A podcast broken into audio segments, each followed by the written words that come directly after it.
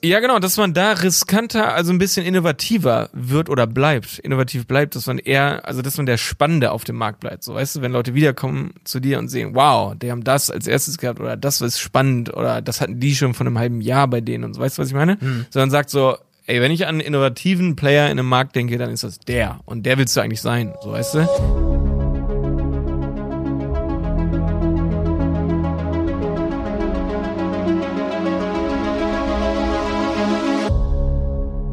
Schön, dass du wieder bei einer neuen Folge von Handel 4.0 dabei bist. Heute reden Malte und ich wieder über Online-Shops. Natürlich heute über große Online-Shops. Das ist der dritte Teil unserer kleinen Serie, in dem wir über ähm, ja, Marketing, Umsatzmaßnahmen sprechen. Und äh, heute diskutieren wir echt die großen Shops. Und ähm, das ist ein bisschen spezieller. Da wird es ein bisschen unkonkret, sag ich mal, weil es sehr, sehr individuell ist, in welchem Bereich du dich befindest, wie groß du wirklich bist, wer deine Zielgruppe ist, etc. Also da gibt es eine Million Sachen, deswegen ist es mehr so eine Diskussionsfolge heute. Aber ich glaube, super, super spannend, weil wir ähm, ja auch ähm, auf viele einzelne spezielle Shops eingehen, ein paar unserer Kunden nennen, ein paar der größten deutschen Player so nennen. Zum Beispiel Thomann äh, nehmen wir ganz viel hier mit in die Folge mit auf. Ähm, auf jeden Fall sehr viel zu lernen für Shops, die noch nicht Market Leader in ihrem Bereich sind, so, die es aber auf jeden Fall werden wollen. Ähm, und äh, genau, auf jeden Fall auch ganz viel spannende Tipps. Viel Spaß bei dieser Folge. Okay, wollen wir zum Thema große Online-Shops kommen und Optimierungstipps. Auf jeden Fall. Ja. Ja. Genau. Was, Also- haben, was haben wir zum, für einen Bezug zu großen Online-Shops? Also, was natürlich fies ist, diese Folge hier für uns, weil wir sehen sie meistens nur so von außen, habe ich so gesehen. So. Also, Ja. wenn wir jetzt mal so die Top, Top 10 so. Klar, wenn wir über die allergrößten Shops sprechen, dann ja, wer gehört da so dazu? Otto, Amazon. Zalando. Ja, wie, wie kommt man da hin? Ne? Ja, wobei natürlich, also wir reden ja nicht nur über die. Also zum Beispiel, ähm, es gibt ja auch, sag ich mal, so ein bisschen andere Player, die nicht ständig auf dem Radar sind, so, bei uns vielleicht auch nicht so. Also zum Beispiel vorhin habe ich ähm, ein bisschen über Ankerkraut recherchiert. Ja, das ist ja so eine Gewürzmarke, die erst seit ein paar Jahren so über die Hülle der Löwen und so weiter irgendwie groß geworden ist. Die machen auch deutlich mehr, als man so denkt. Und die gehören Lass mich damit raten. schon echt zu den 20 großen. Millionen? Ja, um die Dreh, genau. Hast du die Folge auch gehört? Nee, habe ich Nee, nicht. nicht, Ich, okay. ich habe gerade, ich Ja. habe inzwischen ziemlich. Nee, aber es kommt, genau, es geht Hab halt in die recht? Richtung. Ja, Es okay. geht in die Richtung. Und sowas Äh. zählen wir natürlich auch schon zu groß dazu. Ja. Ne? Auch wenn es jetzt, ja, aber es ist Okay. schon sehr groß. Ich kann so das übelst gut erraten. Ich habe neulich eine Website gesehen, da, die hat mir Evi, ähm, die, die hat mir Evi gezeigt. Bei, das war bei, bei der Vorbereitung vom letzten Podcast. Und Ja. dann meinte sie so, ja, guck dir die Seite mal an. Ich glaube, das war irgendwie irgendwas mit Sugar X oder so. Nee, Mhm. keine Ahnung. Ja. Und dann sehe ich die Seite, ich so, oh, die machen, äh, die machen bestimmt so 35 Millionen Umsatz. Und sie so, äh, woher weißt du das? Ich so, ja, geraten. Äh, Ja, klar. Und Ja. was ich aber nicht gedacht hätte, obwohl da hätte ich gedacht, die machen mehr, obwohl, nee, was habe ich gedacht? Ich weiß nicht. Zum Beispiel jetzt hatte ich auch mal Kontakt zu Fotomeier, so übrigens über Instagram, da sieht man wieder, wie geil Instagram so ist. Einfach nur ein Objektiv da bestellt, die machen 11 Millionen Umsatz, so. Ja. Das sind so die, die war, ich finde so ab 10 Millionen Umsatz, ab 5 Millionen, da könnte man über groß reden. Ja, genau, genau, genau, auf jeden Fall. Also ich sag mal, Umsatz ist ja auch immer nur eine Größe, ne? Es geht ja auch echt so um die Wirkung in dem Markt, also so wie, wie stark penetriert sind die da schon und wie sind die aufgestellt, so, ne? Also, ja, klar, alles ab einer Million würde ich schon als groß bezeichnen, so, aber wie gesagt, es kommt mega drauf an. Krass zum Beispiel auch Thomann mit fast einer Milliarde jetzt diesem Jahr und Ja. 93 Prozent kommt aus dem E-Commerce. Ja. Business so. Ähm, bei Thomann übrigens, da ist jetzt so, da versuchen wir jetzt jemanden für den Content Marketing Podcast zu bekommen, mal einen Gast. Und ich habe mit dem Sven äh, Sch- Schöder, Schoderböck jetzt telefoniert. Der hat sich mit einem Kollegen zusammen unsere Podcast-Folge hier über Thomann angehört, von Simon und mir. Und die sagen, die stehen da komplett hinter. Das ist ja schon mal gut. Das qualifiziert uns ja schon mal hier als E-Commerce-Podcast. Wenn, ja. wenn der Geschäftsführer oder der Vice President von Thomann sagt, Malte, was ihr da drin sagt, ist richtig und gut. Habe ich nicht dran gezweifelt, aber Ja. ist trotzdem noch gut, die Bestätigung zu. genau, also hört euch mal die Thomann-Folge an. Und wir versuchen jemanden zu bekommen für diesen Podcast hier von Thomann auf jeden Fall. Aber ähm, wenn ihr da eine gute Folge zum Thema E-Commerce insgesamt hören wollt mit dem Sven äh, Schoderböck, dann hört euch mal die mit Alexander Graf an aus dem Kassenzone-Podcast. Ich habe die nämlich auch gehört und habe gedacht, boah, wenn wir den Sven zum Beispiel jetzt auch genau die gleichen Sachen fragen, das, wir würden genau die gleichen Dinge fragen. Ja. Und witzigerweise reden wir da auch äh, genau über diese Sachen. Da könnten wir eher mit dem Sven ein persönliches Interview machen und das in äh, irgendeinen anderen Podcast reintun. Nee, auf jeden Fall, also inhaltlich haben wir, glaube ich, Thomann schon richtig geil abgefrühstückt in dem, äh, in der Folge mit Simon und mir über Thomann. Und jetzt wollen wir aber noch mal ein bisschen mehr so an das Content Marketing von Thomann, denke ich mal, rangehen. So, also da wäre jemand interessant hier für den Handel 4.0 Podcast, weil die haben zum Beispiel auch auf Instagram 800.000 Follower, was übelst, übelst viel ist, ne, Mhm. für, für Instagram. Und die haben keine Timeline, die aussieht wie eine Art Gallery. Also Ja. da kann man sich dann ein bisschen was abschneiden, finde ich. Ja, super, super spannend. Ja. Wer fällt dir noch ein als großer Online-Shop? Ähm, na, Mr. Specs finde ich immer sehr, sehr cool. Also der ist mir häufiger so positiv im Gedächtnis geblieben. Mr. Specs ist so ein Online-Händler für Brillen. Äh, sowas wie Vielmann bloß nur online, ne? Ähm, oder haben die auch, ich, es kann auch sein, dass sie irgendwo noch ein Geschäft haben, aber die sind echt cool, die sind auch ziemlich groß. Also ich glaube, im Brillenmarkt sind die mit so äh, die stärksten aufgestellten. Ähm, ja, es gibt übelst viele Nischensachen noch, die jetzt, Hm. bei denen ich die Umsatzzahlen jetzt nicht so kenne. Ja. Und ja. wo, also es gibt diesen einen, ja gut, Coffee Circle. Zum Beispiel ist so ein Kandidat, bei dem ich nicht wüsste, wie viel Millionen Umsatz ungefähr die in die Richtung machen, weil die sind auch ganz schön groß, obwohl sie sehr nischig sind, so, ne? Wobei Kaffee ist halt in Deutschland schon ein riesen, riesen, riesen Ding. Also, Ja, Marge Ja. ist halt auch immer was Interessantes. So, wenn man zum Beispiel Unternehmen Klar. anguckt wie Digistore24.com, die hat man gar nicht so auf dem Radar als E-Commerce-Business, aber die haben halt einfach Anders, so, die ja. haben zwar einen riesen Außenumsatz und vielleicht einen kleineren Innenumsatz, so, ne? Aber man muss dazu sagen, die haben große Margen. Also Ja. es ist so krass, was die zum Teil für Gewinne einfahren können. absolut. Ähm, da muss man manchmal in der Branche so ein bisschen um die Ecke denken. Aber wir gehen, glaube ich, gleich, glaube ich, nochmal drauf ein, so ein bisschen auf Marktanteile, die man irgendwie Ja. hat. Da habe ich mich auch einen Optimierungstipp oder so ein Tipp, wenn man jetzt in diese Richtung geht, einen Markt für sich zu beanspruchen.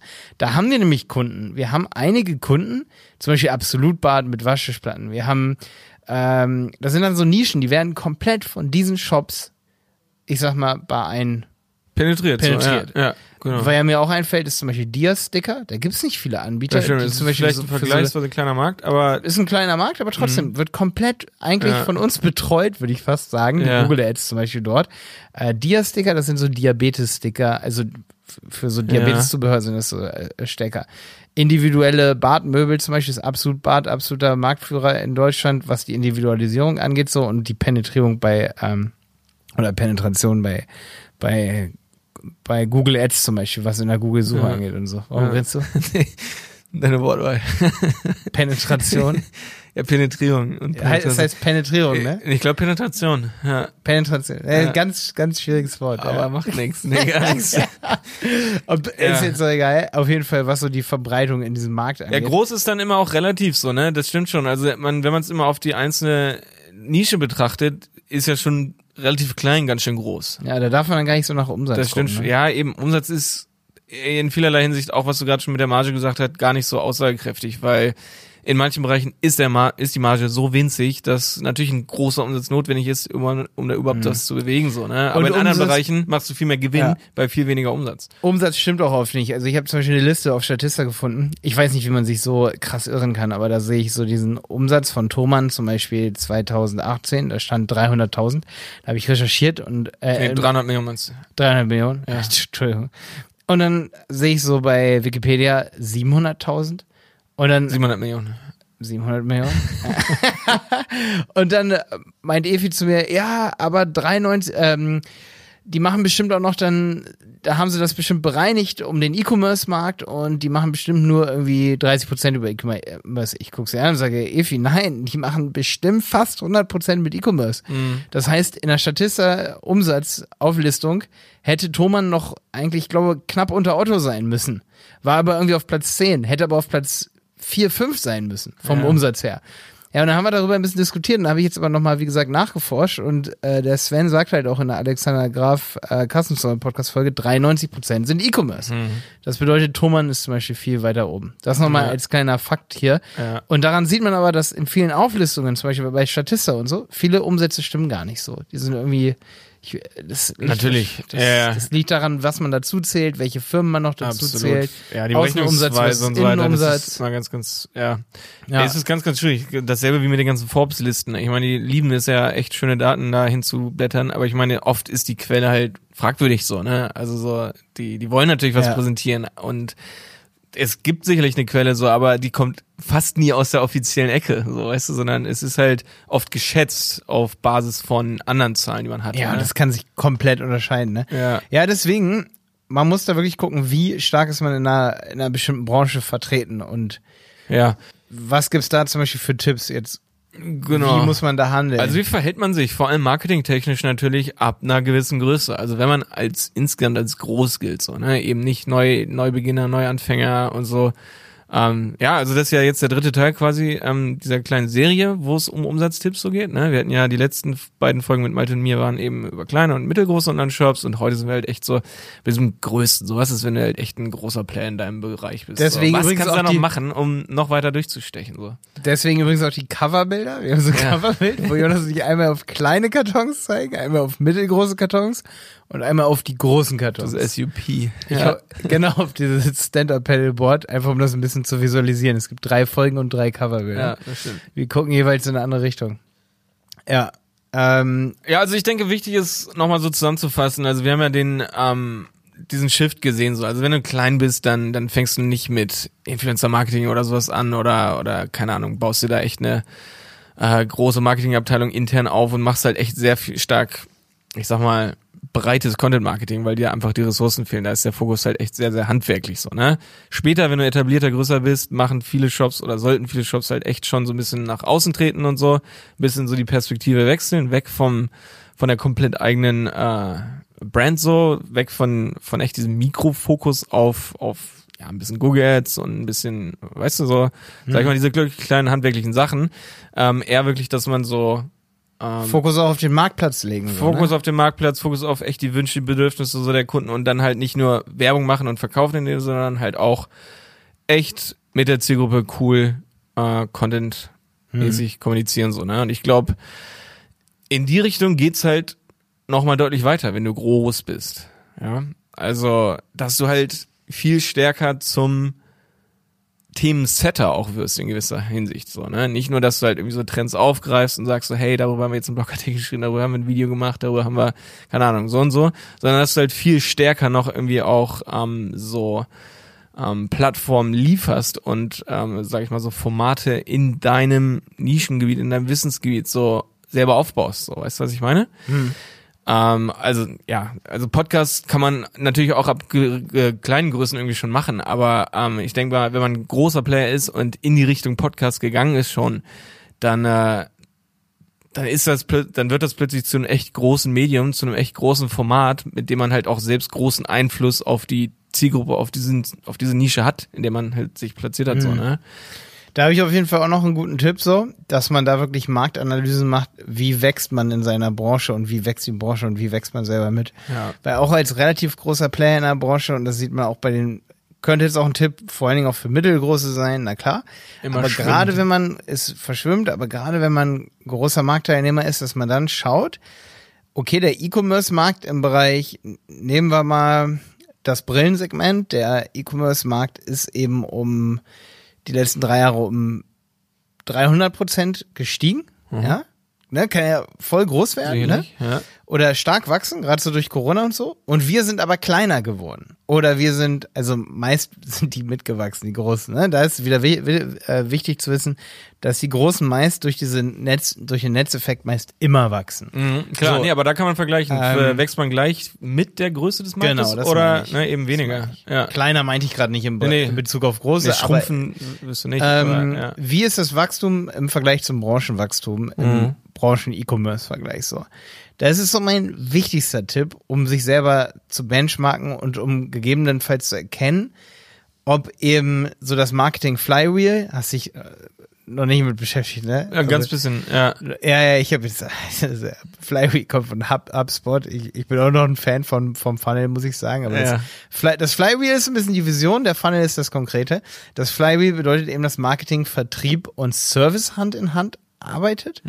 Und ich denke, das kann schnell mal kaputt gehen und könnte auch ein Grund sein, dass wenn zum Beispiel so Riesenmarktteilnehmer wie Amazon kleiner werden, was ich mir gut vorstellen kann die nächsten Jahre. Dass Amazon irgendwann ist so ein gewisses so ein Wachstum erreicht, wo Service einfach nicht mehr so stark ist, ne? Gerade in manchen äh, Ländern, sag ich mal, ne? So, wo, Ja, wo es halt schwieriger wird, ne? So eine Sättigung, dass hier einge eingetreten ist. Genau. Ne? Ja. Und dass dann eins nicht mehr so richtig Hand in Hand geht. Ob das jetzt Service ist, Marketing oder Vertrieb. Eine so der drei Sachen, weißt du? ja. Und wenn da nur halt die Wettbewerber kommen und, und eine gewisse Größe auch in bestimmten Nischen erreichen, wo die Leute sagen, ey, ich be- bestelle Musik nur noch bei Thomann, Brillenzubehör würde ich niemals bei Amazon bestellen und so. Und die ganzen Lieferzeiten der anderen Großen auch nur noch wirklich einen Tag sind, so, da fangen Leute an, langsam dann abzuwandern. Aber Ich sag bewusst langsam, nicht schnell. Die, man, nicht von einem auf den anderen Tag lässt du irgendwie Amazon sein. Ja, also klar, ja. Wobei das natürlich so ein Ding ist. Also ich, äh, es ist ja beides gerade schon so ein bisschen, also wenn wir jetzt mal so auf die aktuelle Marktlage oder sowas so eingehen, also es ist ja trotzdem beides schon so. Also Amazon ist ja gar nicht spezialisiert eigentlich, ne? Amazon ist ja echt so dieser, dieses Kaufhaus für alles.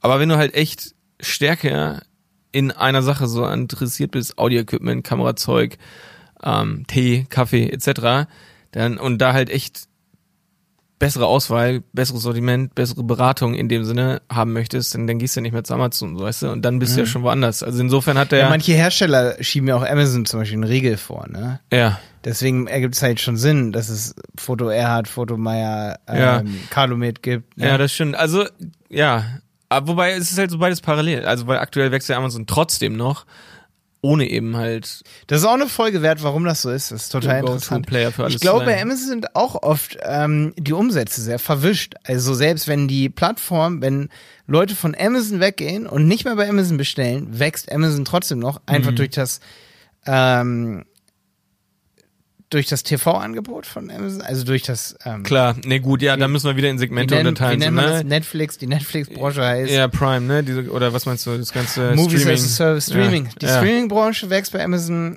Amazon Web Services wächst. Ja, ja, ja. Nee, genau, Und- klar, da muss man jetzt mal wieder unterteilen. So reden wir über den E-Commerce im Sinne von physische Waren kaufen, versenden. Ja. Ne? Und das, Ja, was ich meine, ja, du könntest als Otto momentan dich mit Amazon vergleichen und sagen, ey, Amazon wächst, aber dabei weißt du gar nicht, ob Amazon wirklich In schrumpft allen Bereichen. oder wächst. Ja, So. Ne? Amazon kann da zwar Zahlen irgendwie offenlegen, aber dabei dreht sich da irgendwie ganz viel im Kreis und Mhm. Umsatz wird irgendwie mehrfach gerechnet, noch nicht bereinigt, irgendwie um zum Beispiel Retour oder irgendwie sowas. Da lässt sich so viel, das ist so fehleranfällig, einfach dann die Umsatzberechnung, dass du dann einfach nicht sagen kannst, okay, ist der E-Commerce-Markt dort wirklich gestiegen oder hat Amazon Ja. eigentlich da, ja, ist da die Marktdurchdringung, sage ich mal, eigentlich noch so hoch in Deutschland, jetzt 2020 so. In ein paar Jahren werden wir es sicherlich wissen. Aber ich glaube, es ist eher stagnierend. Ich glaube nicht, dass Amazon, obwohl, warte, Amazon wächst schon noch, weil der E-Commerce-Markt wächst. Mhm.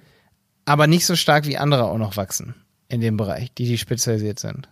Ich glaube, das ist so eine kleine sein, Regel ja. momentan 2020, was den E-Commerce. Aber das ist, da gibt's ja viele Streits drüber. Da gibt's ja auch eine Folge, einen Streit zwischen, wer war das? Sven Schmidt Mhm. Ja, ja, und genau. Alexander, Graf. ja, im OMR-Podcast. Ja, ne? sehr interessante Folge. Super, super interessant. Es gibt da wirklich Schwarz-Weiß-Denken. Mhm. Sicherlich ist dann die Wahrheit irgendwo dazwischen, aber es ist nicht, obwohl man muss da ein bisschen Schwarz-Weiß denken. Das ist fies. Also ich, ich bin nicht auf der Seite, dass ich sage, Amazon wird weiter so krass wachsen. Und Ja gut, ich wäre ich wär noch auf der Seite aktuell. Also nicht ewig, ne? Da muss man halt auch so sagen, in den nächsten fünf, zehn Jahren, wie auch immer. Also Amazon hat halt eine wahnsinnige Finanzpower einfach auch so, ne? Und Ja. auch Manpower und auch die, die haben noch eine starke Innovation, auch wenn es nicht irgendwie immer so rüberkommt, so. Aber das ist schon ziemlich krass.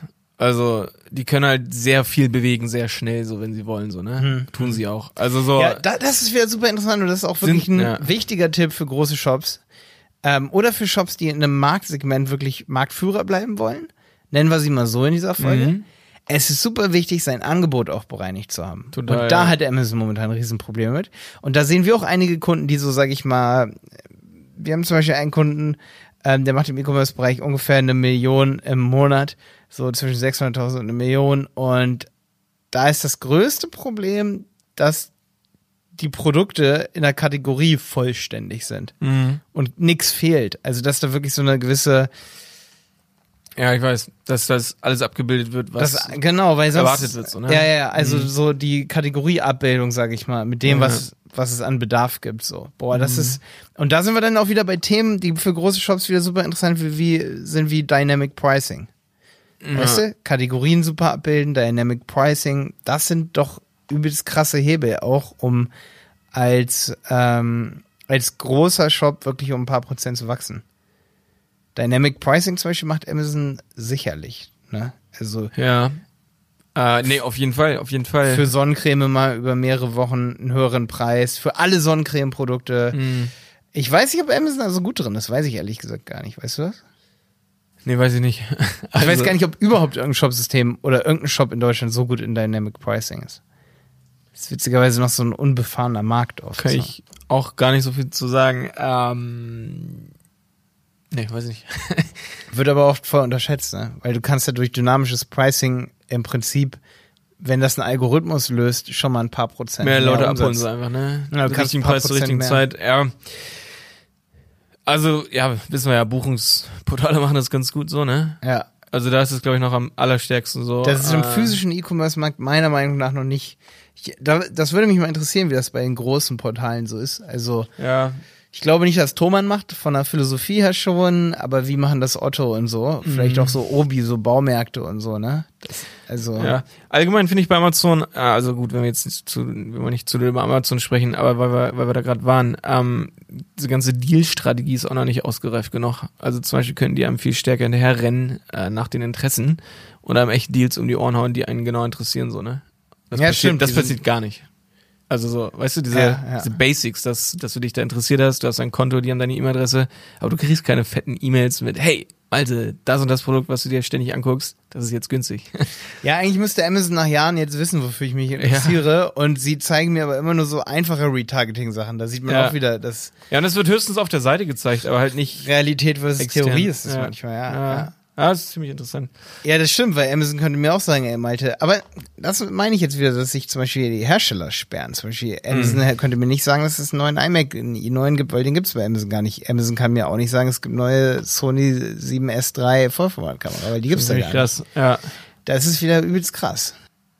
ja, aber, aber wie gesagt, erneut, Amazon hat sich ja nie so als so ein Spezialist verstanden, sondern als der übelste Generalist und ja auch nie als der billigste, sondern immer als guten Deal, also so Deswegen haben Gutes sie vielleicht Angebot. nicht so, weißt du? was Ja, es ist, ja, ja, genau. Also Also, es ist, ja, kann sein. Schwierig. Mhm. Interessant.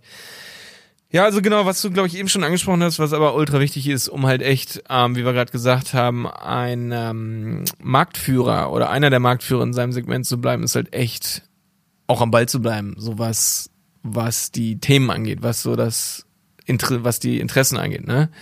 Und äh, dass man da eben echt versucht, eher zum Leader zu werden, was eben so Dinge angeht. Also so ist schwierig, da ein Gesamtwort für zu finden. Trends trifft es, finde ich, nicht so ganz, sondern eben diese, ein Trendsetter, ne? ja, so ungefähr. Also Trends einerseits, aber auch Interessen, Wünsche, dieses ganze Sortiment und so. Auch komplett neue Produkte in den Markt einzuführen. Ja, genau, ne? dass man da so- riskanter, also ein bisschen innovativer wird oder bleibt, innovativ bleibt, dass man eher, also dass man der Spannende auf dem Markt bleibt. So, weißt du, wenn Leute wiederkommen zu dir und sehen, wow, die haben das als erstes gehabt oder das ist spannend oder das hatten die schon von einem halben Jahr bei denen und so, weißt du, was ich meine? Sondern sagt so, ey, wenn ich an einen innovativen Player in einem Markt denke, dann ist das der und der willst du eigentlich sein, so, weißt du? Jemand, der zwar nicht immer gewinnt so in dem Sinne, sondern aber der immer der spannendste und äh, äh, interessanteste bleibt, so was das Sortiment angeht. So, weißt du, was ich meine? Mhm, weil, voll, Ja, ja. weil ich finde, so diese Innovationskraft, die macht, glaube ich, so ein Unternehmen insgesamt mega aus. Also, ohne uns jetzt selbst zu loben, aber zum Beispiel, ich finde uns als Agentur, wir sind jetzt nicht im E-Commerce selbst als Anbieter, aber ähm, ich finde, das ist bei uns relativ stark ausgeprägt. Also, dass wir halt super viele neue Sachen machen, die jetzt, die, die wir nicht von anderen übernehmen. So, ne? Wir nehmen nicht einfach Proven Concepts, so, ähm, was halt unsere Leistung angeht. Also jetzt nur die Beispiele, dass wir schon immer diese Videoberatung gemacht haben für unsere Kunden ähm, oder eben auch Podcasts für unsere eigene Agentur, all solche Sachen. Da sind wir bei vielen Sachen super früh gewesen, beziehungsweise spannend, ja, wir haben ja. das nie von extern übernommen, die Ideen, sondern immer so aus uns selbst entwickelt. Und weil wir gemerkt haben, so, hey, das macht Sinn und es macht Spaß. Und ähm, dadurch, dadurch, deswegen haben wir es gemacht. Und ich glaube, diesen Geist so sollte man auch echt als E-Commerce-Unternehmen so leben, so, ne? Weil es wird halt wahrgenommen und man ist halt echt meistens Pionier, was eben Wie machst du das bei neue Sachen angeht. Jonas hat ja ein E-Commerce-Unternehmen, twald.de. twald.de. Wie machst du das da? Na, wir testen halt wahnsinnig viel Sortimente, ne? Also Ja. ich, ich überlege gar nicht viel lange irgendwie, ob irgendwas irgendwie vielleicht gehen würde oder nicht, sondern ähm, ich finde es halt mega, mega spannend, ganz viele neue Produkte reinzunehmen, neue Kategorien so.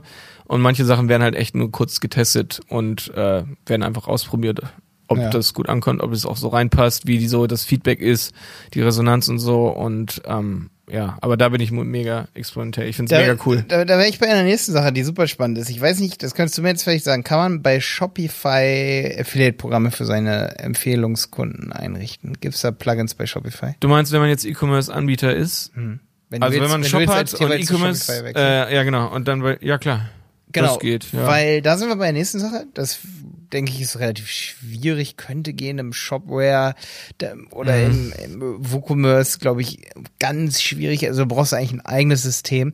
Ich denke nur so an so relativ kleine Unternehmen, sag ich mal so U50 Mitarbeiter, fällt mir da Raidboxes ein, die zum Beispiel ein Bewertungs, äh, Bewerbungs, also nee, Mhm. ein Loyalty-Programm haben, also für loyale Kunden, die es weiterempfehlen. Ja. Und das hebt Leute auf die nächste Stufe. Das sehen wir auch bei Market Marketplayern wie Digistore24. Das ist halt Affiliate-Programme. Ah, übrigens ist, ist Amazon auch so extrem groß geworden durch Affiliate-Programme. Ja, ne? schon, ja. Viele, also als Amazon dann so eine gewisse Marktmacht hatte, ist Amazon aus dem Segment ein bisschen rausgegangen, glaube ich. Weil einfach zu viele. Ich weiß nicht genau, ja. Ich Es- weiß nicht genau, Es gibt's warum. halt noch, Ich- ne, aber es wird vielleicht nicht mehr so stark ja, und die. Prozente sind halt super, super klein, sodass ganz viele sagen, nee, lo lohnt sich nicht für uns, lohnt sich nicht Ja, für gut, uns. aber ne? ich glaube, da hat es sich schon immer um Masse gedreht. Ich glaube, wie viel waren es? Nicht mal 20 Prozent oder sowas, ne? Oder um Alter, die- bei Amazon bist du momentan bei 1,5 Prozent bis höchstens Echt? so ja, okay, 7 dann hat sich tatsächlich verändert. Ja, nee, ganz vor fünf Jahren oder so waren es bei ungefähr 20 Prozent, kann ich mich erinnern.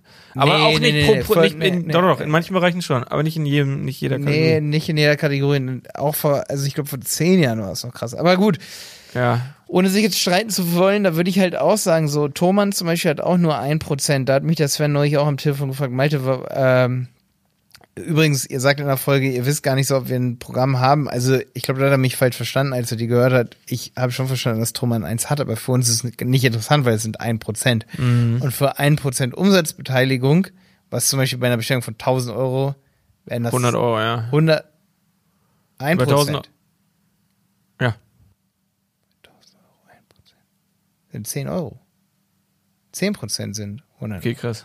Ja, 10 Euro. Achso, Nee, ein Prozent. 1 Prozent, 1 Ja. Prozent oder bis 1,8 vielleicht. Oder so. Dann sind es 20 Euro. Simon, das nimmst du raus, ja?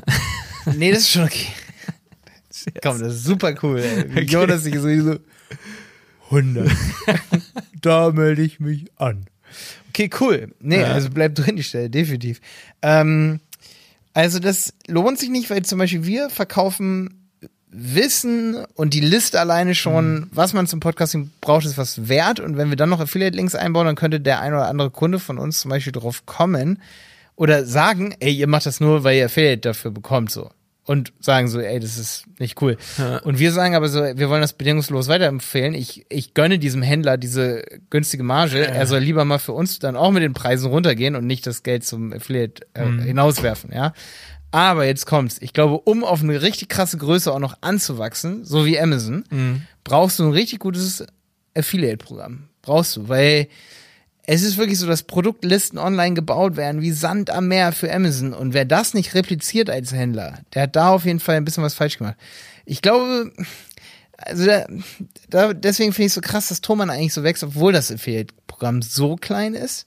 Ich glaube, das wäre dann wieder so ein, so ein Grund, warum man neben Thomann auch als Musikladen auch noch größer wachsen könnte, weil dann werden Produktlisten angefertigt, wenn du, sag ich mal, 5% rausgibst, Ja, also, ja, ich glaube, wo du dann halt, nicht über den ja. Preis verkaufst, sondern darüber, dass du in jeder Produktvergleichsliste Also ich sag mal, landest. Thomann hat jetzt echt eine andere Stärke so ähm, also ich Thomann müsste es vielleicht oder muss es vielleicht echt nicht so machen dass sie eine Stärke Haben sie nicht nötig, glaube ich genau nicht. weil Nee, das. Sortiment so fantastisch ist Ja. ne also das ist finde ich so das finde ich halt echt so krass und das ist halt auch finde ich es ist ja nur eine Strategie aber ich finde das ist eine Strategie die ich persönlich zum Beispiel echt mag weil es so eine intrinsische Motivation ist für Kunden bei jemandem zu kaufen bei dir zu kaufen so ne wenn du ein Top-Sortiment hast was andere nicht so haben ja, dann ja. können sie gar nicht anders als zu dir zu kommen, weil sie wissen, wow, da haben sie es und sehr wahrscheinlich auch zu einem guten Preis, weil war bisher immer so. so weißt du, was Ja, finde ich cool, dass wir hier in der Folge so die Sortimentssache so hervorheben, weil ich denke, Ja. das ist der wichtigste Tipp für einen Absolut. Ja. Also weil,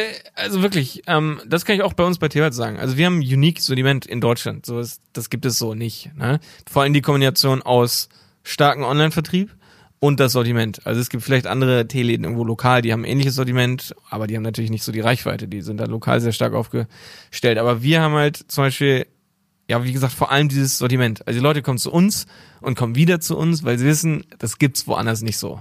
Also Mhm.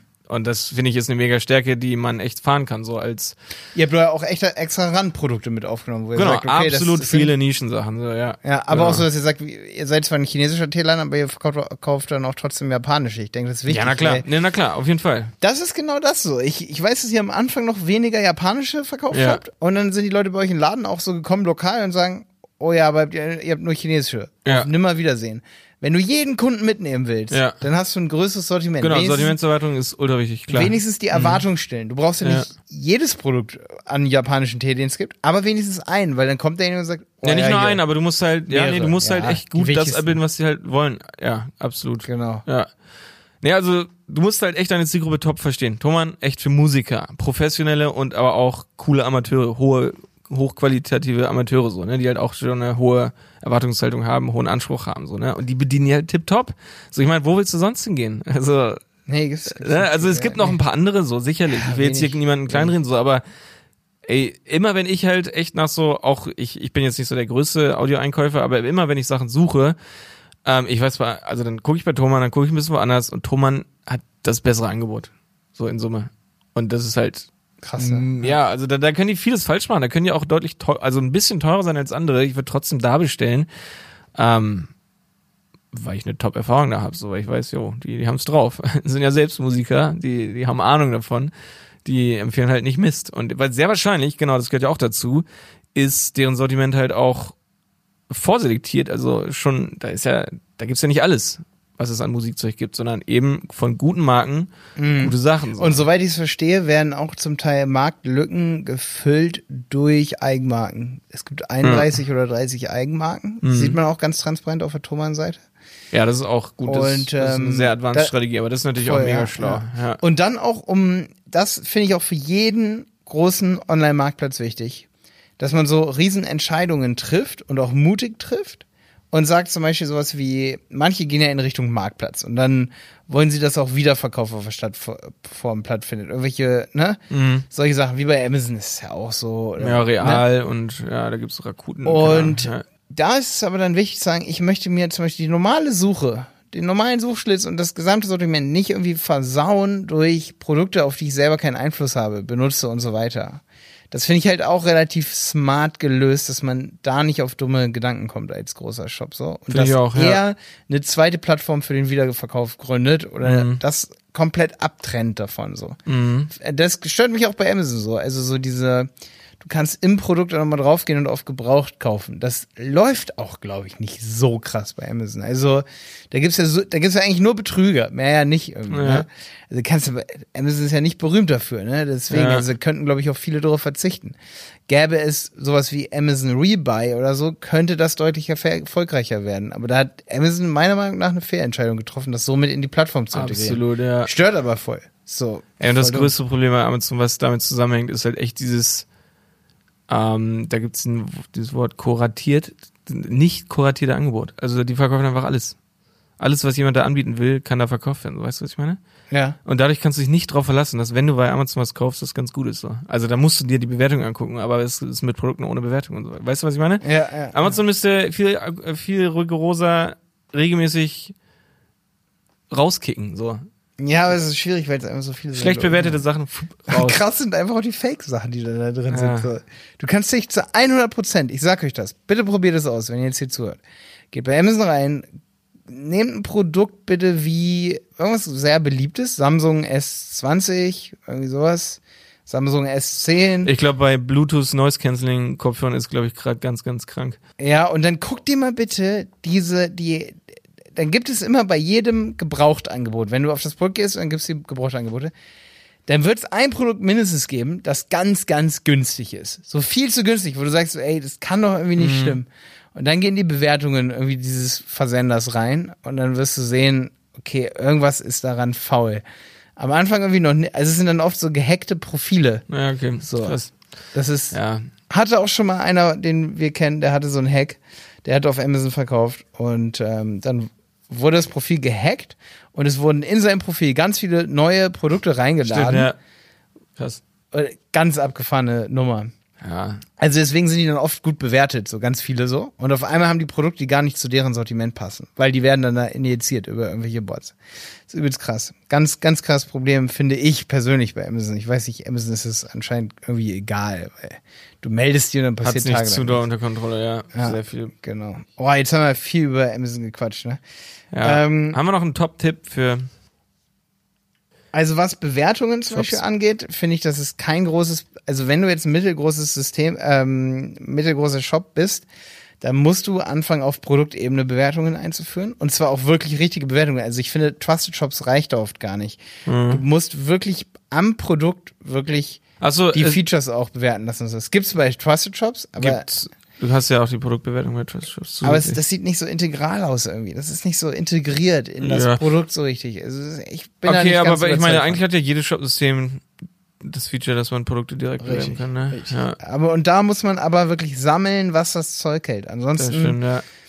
Ansonsten hast du da keine Chance. Also Social wichtig, Proof ja. ist extrem wichtig. Also Shop-Bewertung ist halt immer nur so der oberste Layer des Trusts so irgendwie, ne? Ja. Aber das reicht ja echt nicht. und das unterscheidet halt oft mittelgroße Shops von großen Shops. Das bedeutet, die Strategie, um da hinzukommen, großer Shop zu werden, korreliert immer mit Produktbewertungen auf Produktebene und wie viele es auf den jeweils Topseller-Produkten gibt. Das stimmt, ja. Ähm, genau, weil es ist unglaublich wichtig. Unglaublich wichtig. Und richtig gute, aufgeräumte Produktübersichten. Da Ja, habe ich jetzt echt auch bei mehreren Kunden gemerkt, wenn es da richtig geile Infomaterialien gibt, dass man sich vergleicht, also Listen hat, mhm. um sich in einer Kategorie zurechtzufinden und das richtige Produkt zu finden, dann verkauft man auch deutlich mehr und kann voll wachsen. ja. Ja, genau. Das sind eigentlich so meine Tipps gewesen. Ja. Ach so, eine, eine kritische Frage hier noch. Marketing, Umsetzung intern oder extern, Jonas?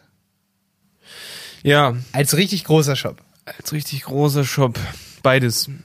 Beides, ne? Ja, beides. Eine Mischung. Also das ein bisschen aufteilen für den Aufgaben. Ähm, aber auf jeden Fall beides. Also es Hm. wäre zu riskant, glaube ich, das komplett zu externalisieren.